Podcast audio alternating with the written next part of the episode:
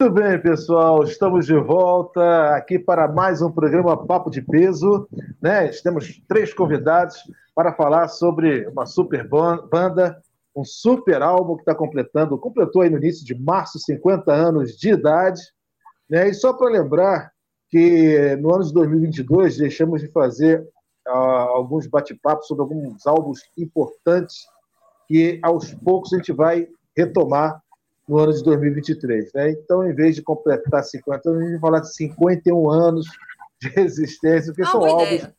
É, se tranquilos que a gente vai ter mais bate-papo aí, papo de peso, com álbuns importantes que completaram 50, 40, 30 anos no ano de 2022.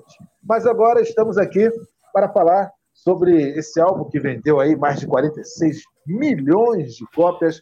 É o álbum mais vendido do Pink Floyd, é, foi o álbum que mais tempo ficou na Billboard americana, não sei quantas semanas, não me lembro, mas ficou tempo pra caramba, ficou anos.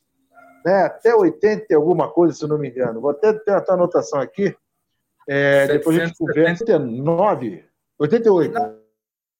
Até 1988, entre ele os 200 saiu da, da parada porque a, durante um tempo, porque a Billboard mudou os critérios e tirou Isso. álbuns antigos de catálogo, senão ele permaneceria. E depois ele voltou às paradas da Billboard. Volta e meia ele está no top 200. Ele, geralmente, se você verificar a parada da Billboard, ele está lá no top 200. Então, vamos conversar sobre The Dark Side of the Moon e depois eu vou querer os três melhores, tá? E, e são os três melhores, as três melhores músicas do álbum, vocês vão quebrar a cabeça aí, porque tem que ser difícil mesmo. Não tem nada de, de or concurso, nada disso. Vai ter que escolher as três melhores do álbum, cada um de vocês, inclusive eu. Muito bem, é, deixa eu conversar com ordem de chegada, né? Ricardo Igreja. Tudo bem, Ricardo? Prazer tê-lo aqui no, no Papo de Peso mais uma vez. Grande abraço. Opa, muito obrigado aí. Opa, é, então, eu sou. Está travado aí, mas está. Ah, tá, pode ir? Então vamos lá. É, eu pode. escrevo um bocadinho de sons, um blog, né? E também tenho um podcast, né? Um bocadinho de sons. É um podcast no Spotify, a gente fala sobre música em geral, sobre rock and roll, sobre blues, sobre jazz, mais sobre rock and roll, né? E em relação aí ao disco de hoje, é um disco, como diz o Casão, o Casa Gastão, né? o Gastão Moreira lá, é um Isso. disco superlativo, superlativo, né? Em vendas, em disco conceitual, né? Acho que é o primeiro disco que o nosso Roger Waters escreve todas as letras, vem ali de uma fase totalmente que antes era psicodélica, né? Aquela questão do do Sid Barrett, que sai da banda, e entra em um tema totalmente diferente para o Pink Floyd, músicas com letras mais diretas, né? sobre as questões é, humanas mesmo, as pressões da, da, da, vida cotidiana. Né? Então a gente vai ter coisas sobre morte, sobre a passagem de tempo, a loucura, a cobiça, a ambição, e é um disco conceitual. Né? Já devem falar aí também sobre isso. Tá certo. É, Outran Júnior, diretamente aí da Bahia. Prazer ter novamente aqui no Papo de Peso, Outran. Ah, prazer é todo meu estar tá aqui começando essa nova temporada do Papo de Peso e falando de um dos meus álbuns preferidos, né? Da minha banda preferida, o Dark Side of the Moon. Eu, eu digo que não é só um álbum, é um marco cultural do século XX, né? Um, um álbum divisor de águas em, em, vários sentidos, um álbum que você tem o Pink Floyd, que para mim é uma banda de várias fases. Algumas pessoas falam que foram várias bandas, né? Inaugurando uma fase na qual, a partir dali, é, até a saída do Roger Waters, todos os álbuns seriam álbuns conceituais, em torno de um conceito, de uma ideia, né? E o primeiro deles é o Dark Side of the Moon, um, um álbum que foi extremamente revolucionário para a época, tanto na, nessa ideia quanto na qualidade sonora. É um álbum que hoje você ouve e parece que foi gravado ontem. Ele não envelhece, né?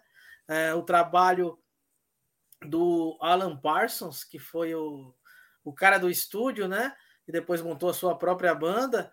É, é sensacional junto com o Pink Floyd. Na época, o Pink Floyd estava uh, se autoproduzindo, né? O, o, Norman Smith, que foi o cara que foi que produziu os primeiros álbuns, já tinha saído, né? Uh, Norman Smith, ele foi técnico de, de, estúdio dos Beatles, produziu os primeiros álbuns do Pink Floyd. Nessa época, se vocês procurarem na, no, no, na internet, ele era cantor brega, ele virou cantor brega com o nome de Hurricane Smith.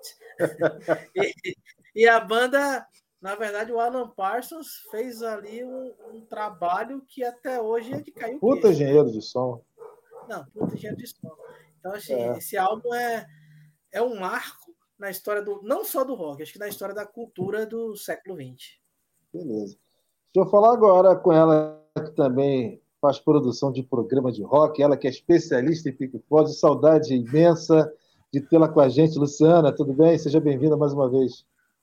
Obrigada pelo convite, obrigada tá, pela oportunidade de estar aqui com vocês, discutindo esse álbum tão sensacional que é Dark Side of the Moon.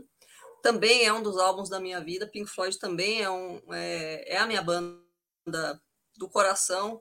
Foi por causa do Pink Floyd que eu comecei a ouvir rock mesmo.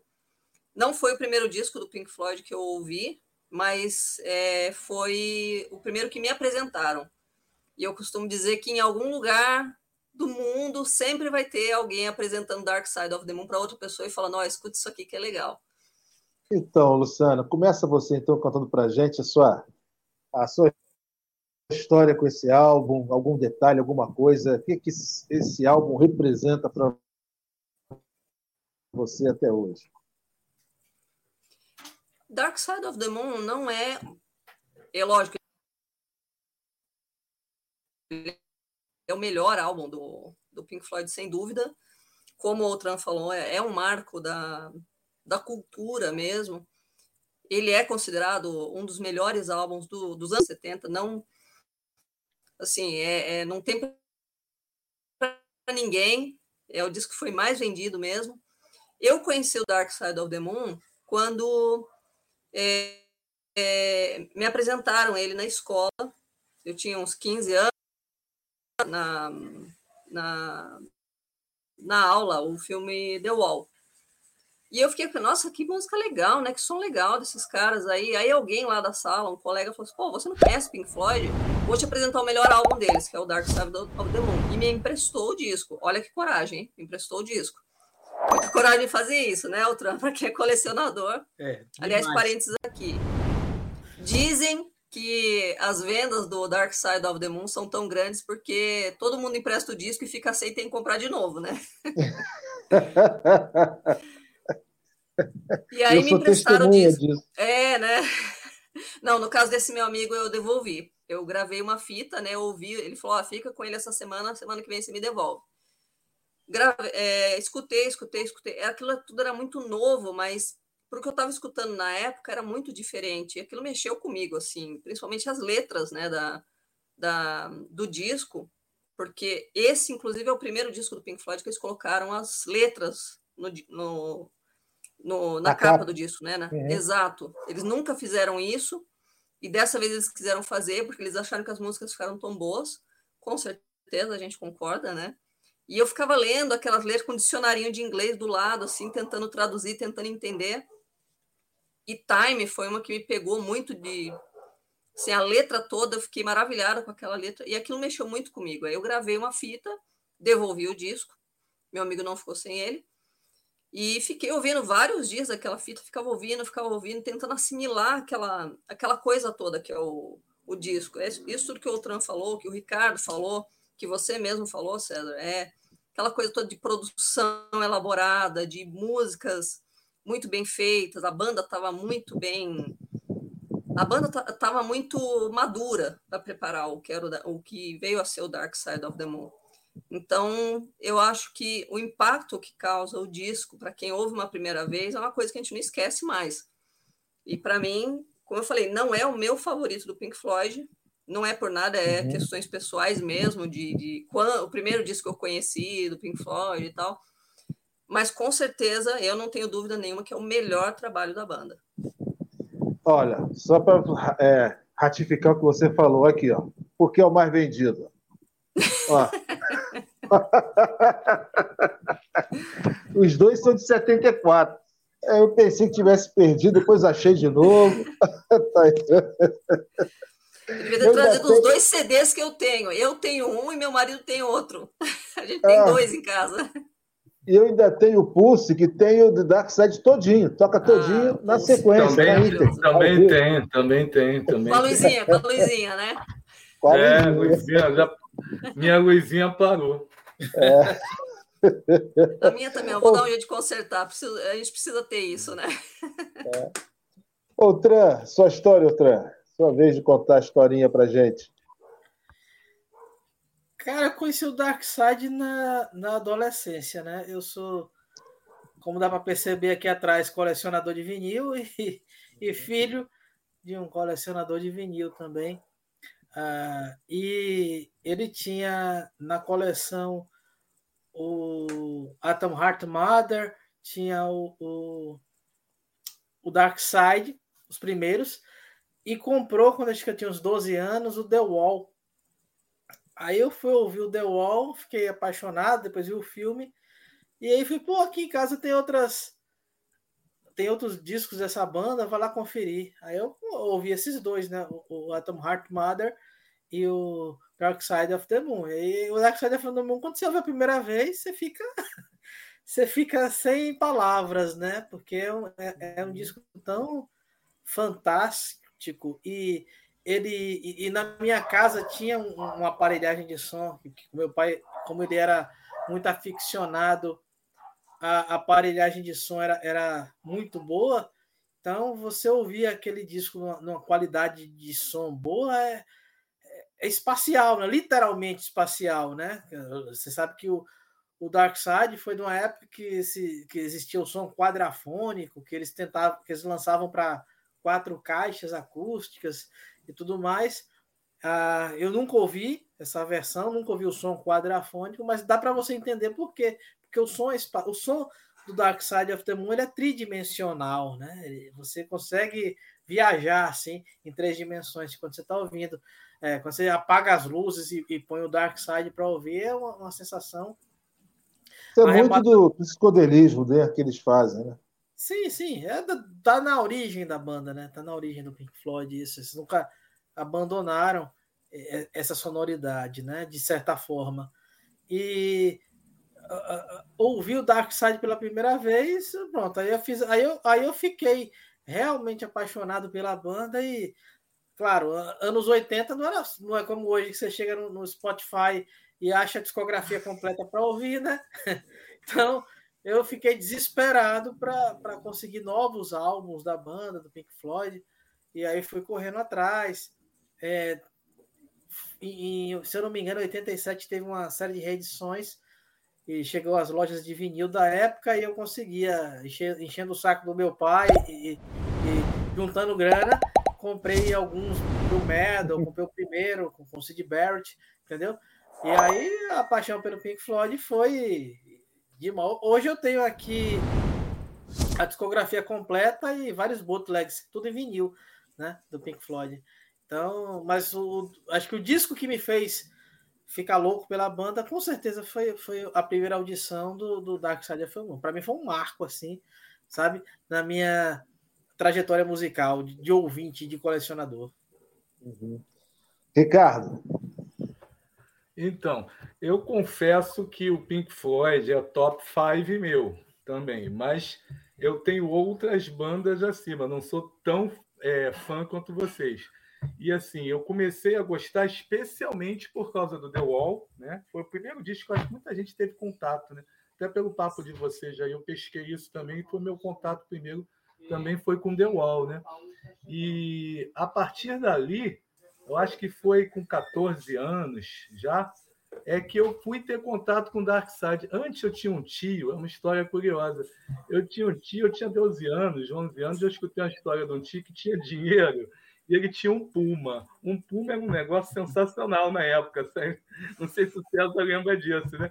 E esse Pumazinho. Puma, Maverick, Carbanguia tinha um toca-fitazinho, né? Eu acho que ele tinha um toca-fitazinho, que ele disse que ele descia o alto da Boa Vista, de vez em quando ele passava por lá, não me lembro porquê. e botava o Dark Side que ele tinha e ficava escutando de noite. Ele disse era um tremendo visual e uma tremenda vibração. Eu não entendia nada daquilo, que eu tinha 10, 11 anos de idade e fiquei com aquilo na cabeça. E quando eu cheguei lá no segundo grau, no Pentágono, no colégio que eu estudei, já ali 14 para 15 anos, já que eu fui ter contato com o Floyd, com amigos, né? E aí me emprestaram o Dark Side. E daí aí eu fui comprar tudo. E a partir dali eu gosto muito dessa fase pós Dark Side, apesar de gostar do Medley, do Atom Heart, e Echoes, que é uma música que foi gravada até antes, que tem a ver com as gravações do Dark Side também, né? Porque estavam em shows, estavam em turnês, preparando inclusive o material do Dark Side. E é uma música que eu adoro também de outro disco, mas nessa fase do Pink Floyd espacial, espacial, por dizer assim, né? me pegou de jeito. E dali para frente eu fui comprando tudo, apesar de ter os anteriores também, por óbvio, para fazer minha coleção. E assim, a história que eu tenho com o Pink Floyd é essa.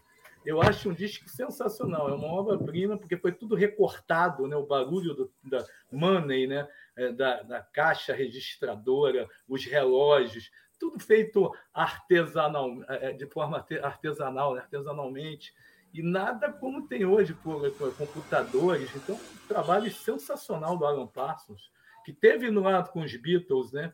no, no, no Larry B, no Larry B não, no, no, no do Abbey Road, né? Abbey Road. No, exatamente. É um engenheiro de som já famoso, um cara que fez uma banda muito legal também. Tive para um show deles também aqui no Rio.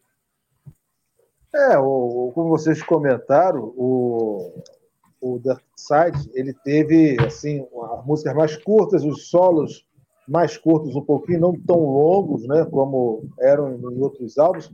E o que o Ricardo comentou aí é, é, é o que chamam, já ouvi falar nisso, o tal de é, music concrete, né, música concreta, que você pega é, fragmentos de, de sons industriais ou naturais, você joga dentro da música, e no, e no caso do Money, é barulho da caixa registradora, da moeda, saquinho de moeda batendo, ele passa a fazer parte do compasso, do andamento musical. Né? Então, o, outras bandas também usam desse artifício, mas o Pink Floyd abusa demais. Né? Você, no The Wall também é um festival disso. Você tem algumas outras bandas, você tem o Kiss na música de Detroit Rock City que usa no início, o barulho da chave do carro abrindo tal. Negócio. Outras bandas usaram também, mas o Pink Floyd ele usa, abusa e, eu, particularmente, eu gosto muito do que ele faz nesse sentido. Só o Pink Floyd. Outras bandas começam a jogar. Já... Os Beatles é. fizeram também. Os Beatles é. fizeram também, Sargent. É, o Beatles tem uma época que entrou nessa fase psicodélica também, né? Quando deixaram o cabelo crescer e tal. Mas eu, eu ouvi o Dark Side a primeira vez, foi em 78, na casa de um vizinho. E esse um desses álbuns aqui, que eu mostrei, eu comprei dele depois. E aí eu pensei que tivesse perdido, me roubado, e fui no, no, ali na, na, na Largo da Carioca, tem sempre pessoal que vendia álbum ali na, na rua, né? Aí eu comprei de novo, acabei achando. Por isso eu estou com dois álbuns do Pink Floyd, mas pô, a música, a música Time, cara, ela tem um, um, é uma das músicas que tem um solo perfeito.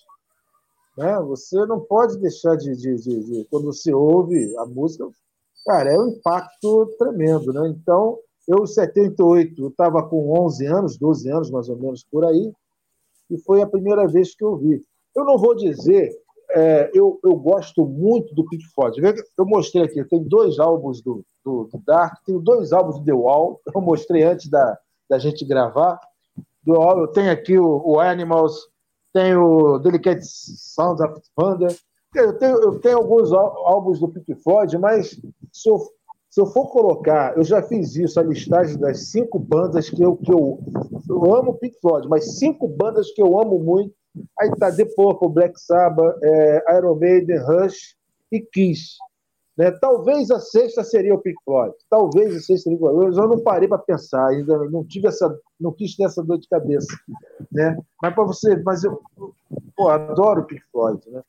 Então, é, e é um álbum icônico. É um álbum, eu acho que foi, começou a aparecer um pouquinho mais, apesar da mídia naquela época, você saber o que estava sendo lançado no exterior era muito difícil, né? nos anos 70, você tinha que estar muito antenado, né? ou tocar alguma FM aqui, e, e, e, a música tocou em FM. Essa time eu lembro que tocou em FM.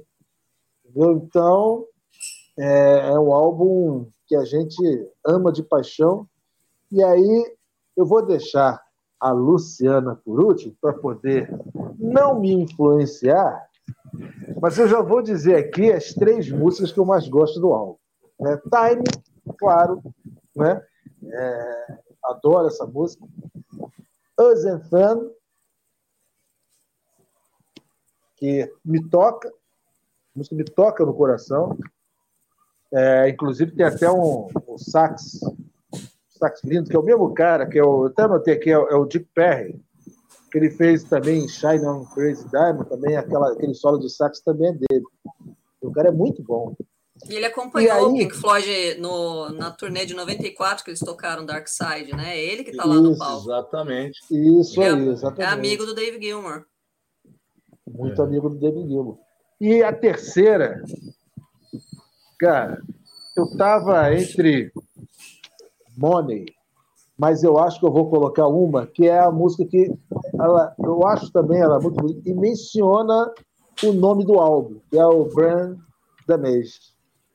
É, para mim são essas três que assim que, que, que, realmente quando eu vou ouvir eu não deixo de, de, de ouvi-las é, do álbum do Dark Side of the Moon. Quero passar a bola agora para o Ricardo.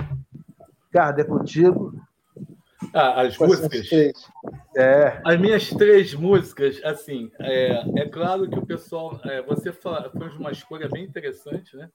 Agora, o pessoal vai muito em Money, Time e tal, mas eu, eu vou em Brief, Brief, Breathing, e eu acho aquilo lindo, aquilo é lindíssimo. Eu acho uma das maiores introduções da, de discos de rock, apesar de ter a vinheta Speak to Me, tem a batida do coração que vai do início ao fim do disco, né?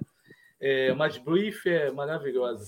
Eu gosto muito de The Great Gig in the Sky, que tem né, a Creditori lá cantando, que ela acertou ali em poucos takes aquilo, apesar de pedirem para ela, ela começa cantando palavras e a banda fala, não, sem palavras.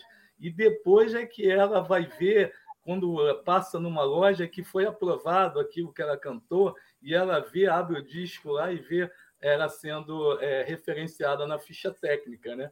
Ela não sabia. Eu, é, é a primeira, é um eu acho que é a primeira música só de só de grito, é um, né? É um lance meio soul, né? é, um, é um vocal totalmente soul ali dela, né? uma grande cantora. E The Great Gig uhum. Sky, que eu falei, né? E a outra que eu gosto, eu vou te repetir, porque Azenden é sensacional. É puro suco de melodia, de harmonia de, de meu xará lá, é, Rick Wright, né? Eu acho sensacional a Zenden. É uma, era uma sequência do Zabriskie Point, um filme do Antonioni, é, Violence Sequence, se não me engano, e que era uma coisa muito triste, né? E foi aproveitada e virou a Zenden, que é uma coisa é, é, assim, é uma melancolia, mas é uma coisa lindíssima, uma harmonia belíssima. A gente tem que agradecer ao Michelangelo Antonioni por ter recusado a música. Obrigado, Antonioni. Que bom. É verdade, é isso aí. Deus te abençoe. É, a, a, gente está cometendo aqui um sacrilégio, que é um pecado você escolher somente três músicas desse álbum. Mas, Outran, eu queria ouvi-lo também. Vamos lá.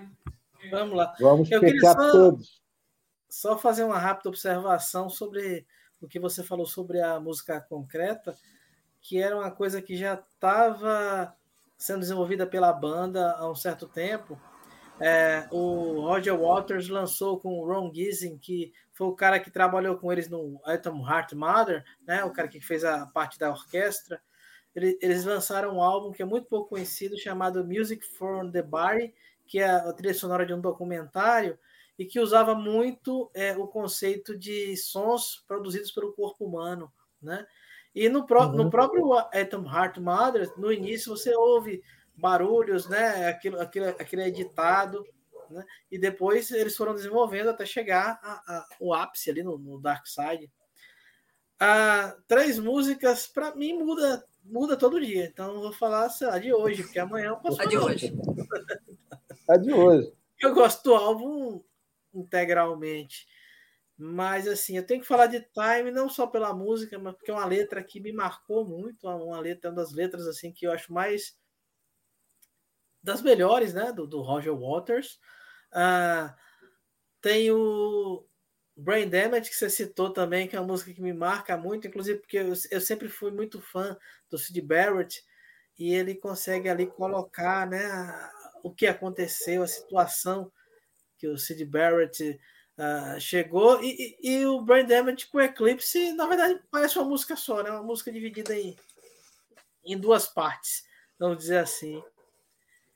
E para mim, uma, das, uma música que eu não, não, canso de ouvir, que também foi falada, é Breathe, sabe? Uh, Breathe in the Air é uma, é, é, é, uma, é uma coisa assim que eu ouço, se eu pudesse ouvir diariamente, que é uma música que me marca muito, que eu gosto muito. Mas se você me perguntar isso amanhã, pode ser que eu fale outras três do disco, né? Normal. Luciana, é, Breathe, eu acho que é uma que a gente está precisando muito, né? É, respirar, como, como, dizia, como dizia Roger Waters, a vida não é um ensaio, né? E essa música marca muito isso daí, né? Tem é muitos verdade. temas ali, mas é sobre. Você precisa respirar, a gente precisa viver, né? É, a Ô, de Eclipse também, né? Desculpa. Uhum. É, Eclipse ela seria o nome do disco, né? Mudou Sim. por causa que uma banda. É, e as músicas um... elas mudam, você nem percebe, já está tocando outra, elas são emendadas, né? Luciana, é, junto com as suas três, eu gostaria que você também fizesse, mencionasse, que a gente acabou aqui esquecendo também, sobre a capa do álbum, que também é uma coisa maravilhosa. Está ah, aqui, ó. ó. É, a minha é um mashup da, com a do Joy ah, Division. Legal, legal. legal. Show, Todo mundo ah. Todo mundo, é, tem que ser, né? Como que você vem para o papo de peso falar de Dark Side sem estar trajado de Dark Side, né? Verdade, é. Bom, as três músicas. É difícil realmente porque Dark Side of the Moon, para mim, assim como The Wall, são discos que precisam ser ouvidos inteiros. Mas pensando no, na questão radiofônica, né, que eu é, lembro de ouvir muitas das músicas do Pink Floyd no rádio, e a gente sabe que são as músicas que fizeram mais sucesso, né? Então a gente consegue pegar uma ou outra isoladamente ali do, do disco. Para mim é Time, que foi a primeira música, como já foi falado aqui, que pegou de jeito por causa da letra. Como eu falei, eu ficava lá com o dicionário do lado, fazendo as anotações e como é que é a história aí? O sol é relativamente o mesmo, é, ele está se pondo, está dando a volta atrás de você, tipo, o sol é o mesmo, mas você está mais velho. Nossa, que letra, gente, que que é isso? aquilo me pegou de um jeito, porque assim, na época que eu ouvi a primeira vez Dark Side, como eu falei, eu estava ouvindo outras coisas, eu estava ouvindo muita música pop, porque era influência dos colegas de escola tal. Não é que são músicas ruins, mas se comparar com Pink Floyd, Pink Floyd está lá em cima, né, o nível das letras. Então, letras muito diretas, assim, de muito bobinhas até perto do Pink Floyd, aquilo lá foi uma chacoalhada que deu na minha cabeça. Então, Time, com certeza, é, eu vou ter que emendar Brain Damage com Eclipse. Para mim é uma coisa só. Então é a minha segunda música. As and Them, com certeza, porque eu lembro de ouvir essa música de num programa que eu ouvia no rádio de manhã, quando eu estava indo para a escola. É um programa que começou às seis da manhã. E, tipo, pelo menos uma vez por semana tocava essa música. E aquele saxofone, assim, no comecinho, dá uma calma, assim, parece que te abraça, te envolve essa música, né? É, e a, o, acho que foi, o Otran comentou sobre esse som, essa coisa do som espacial, de você ficar prestando atenção na produção. Uma coisa que eu lembro que acontecia em casa quando eu era adolescente, meu pai não gostava de som alto, assim. No... Na verdade, ele não gostava de rádio, não gostava nem que a gente ficasse ouvindo música no rádio, assim. Tinha que ouvir tudo baixinho, para não incomodar os vizinhos e tudo mais. Então, quando eu comecei a ouvir Pink Floyd, eu comprei um fone de ouvido fui numa loja, falei, bom, dá para ouvir, não posso ouvir, então vou ouvir com fone de ouvido. E muitas vezes, Maravilha. como eu ficava acordada até tarde, adolescente, né, ficava até tarde acordada, eu ficava no escuro, com fone de ouvido, ouvindo Pink Floyd. Que experiência, que experiência que eu ouvia Pink Floyd com fone de ouvido. E aí acho que daí também potencializou a minha paixão pela banda, porque você percebe que nem o Tran falou, é, é, a coisa é tridimensional, você escuta as camadas da música, tem um som bem na frente, um no meio, um lá atrás, você fala, nossa, eu escutei uma coisa que eu não tinha ouvido antes. E é isso que acaba levando a gente a ouvir, ouvir várias vezes o disco, né, as músicas, para ouvir sons que você não ouviu da outra vez. Então as minhas três são essas, é Time, com certeza, Brain Damage barra Eclipse, com licença, mas eu vou ter que colocar as duas juntas, e Other Than Them. Não, mas é Agora, tá sobre certo. a capa do disco. Sobre a capa do Isso. disco, é, é um negócio louco, né? É uma, uma imagem tão simples, era uma coisa que a banda queria, né? Uma coisa simples, direta, na, nas palavras do Rick Wright, algo elegante e objetivo, que representasse a banda. Então, na visão, na visão do, do pessoal da Hypnosis, do Storm Torgerson e tal, ele falou, bom, então beleza, criou, pelo que se sabe, ele criou algumas imagens e a banda bateu o olho naquilo e falou: é isso, é isso que a gente quer. É, é essa imagem, é o prisma. E ele tentou explicar, então, é o prisma, é porque é um fecho de luz que entra no prisma e decompõe, como é, é a, o som da banda, que é diverso tal. E foi tentar explicar os outros os outros desenhos. Não, não, não, não. Não precisa falar nada, não. É o prisma que a gente quer. Foi de primeira, né, Luciana? Foi de primeira. Foi. Eles bateram o olho e falaram, é isso. Porque eles enxergaram também uma outra coisa ali naquele, naquele desenho, naquela arte. Para eles era a vida em movimento, como se fosse você nascendo e se decompondo em várias coisas, porque você se transforma em muitas coisas ao longo da vida, né? Uhum. Você, se, você é filho, depois você vira pai, você vira um profissional, você fica velho, então você vira muitas coisas, né? Então é como se fosse isso, você é um, mas vira vários. E também tem o sentido da unidade da banda. É uma banda, mas com várias pessoas. E uma coisa engraçada do disco, que, que o pessoal. É aquela coisa, né? É que você comenta isso daí, todo mundo corre para pegar o disco e olhar. É, a luz se, se decompõe em sete cores. No disco tem seis. Aí vai todo mundo, o quê? Seis? Espera aí. São é as sete mesmo. cores do arco-íris e falta uma, né? É. É isso mesmo. Diz que, é uma, que foi por causa de impressão, não teve nenhuma, nenhum motivo específico para isso. Foi alguma questão. De... Isso dá um charme. Mero detalhe. Como é né? que é? Mero, de, mero detalhe. porque... É, exato. É, é, mais uma das brincadeiras, é. né? Ah, vou parar de ouvir por causa disso. Luciana, tá certo. Luciana, muito obrigado pela sua participação. Muito obrigado mesmo. Estou com saudade de você. Vamos aí, tem, tem um monte de álbuns bons aí, tem um monte de álbuns bons aí para a gente poder falar, hein? Vamos lá. Vamos dar continuidade nesse papo de peso. E fala para a gente aí o programa que você participa aí, faz aí o seu comercial. Ah, verdade. Eu participo da produção do, do programa Hora da Vitrola, que, que é da Rádio Eldorado, de São Paulo. É, dá para ouvir pela FM, pelo streaming, pelo, pela internet, enfim. E o programa tem um podcast também, que a gente também falou sobre Dark Side of the Moon aí recentemente. É, né, eu tive que escrever todo o texto, né? Foi um sacrifício Qual tão dia grande. do programa? Dia, dia e horário programa? É, o programa vai ao ar no, no, aos domingos, meio-dia, e tem reprise na quinta-feira, às 11 da noite. Beleza. Tá certo, então. Outran, lembrando que o Outran, a gente faz o programa Quebra ou Toca, né, Outran? Muito Doutor apresenta aí umas, algumas pérolas. A segunda temporada está em breve no ar, a gente só está se concentrando, porque exige muita concentração para fazer o quebra é, Temporada 2023 está chegando. Tá chegando. Obrigado, doutor, pela presença. Um grande abraço. Obrigado, abraço e, e uma mensagem para os jovens que é não existe o lado escuro da lua, na verdade ela é toda escura. É, isso é. Ricardo Igreja, Cadinho de Som. É, é um podcast né, no Spotify desde a pandemia, desde quando começou lá em 2000, em 2020, aliás, e a gente tem um blog. Até eu consegui escrever agora o blog, já tinha tempo que eu não escrevia, e é um cadinho de sons blogspot.com. E lá a gente fala, nesse que eu consegui escrever, uma banda galesa, País de Gales, é, CVC, CVC, não é agência de viagem, é banda. Não, uma banda de rock psicodélico da, da, do País de Gales.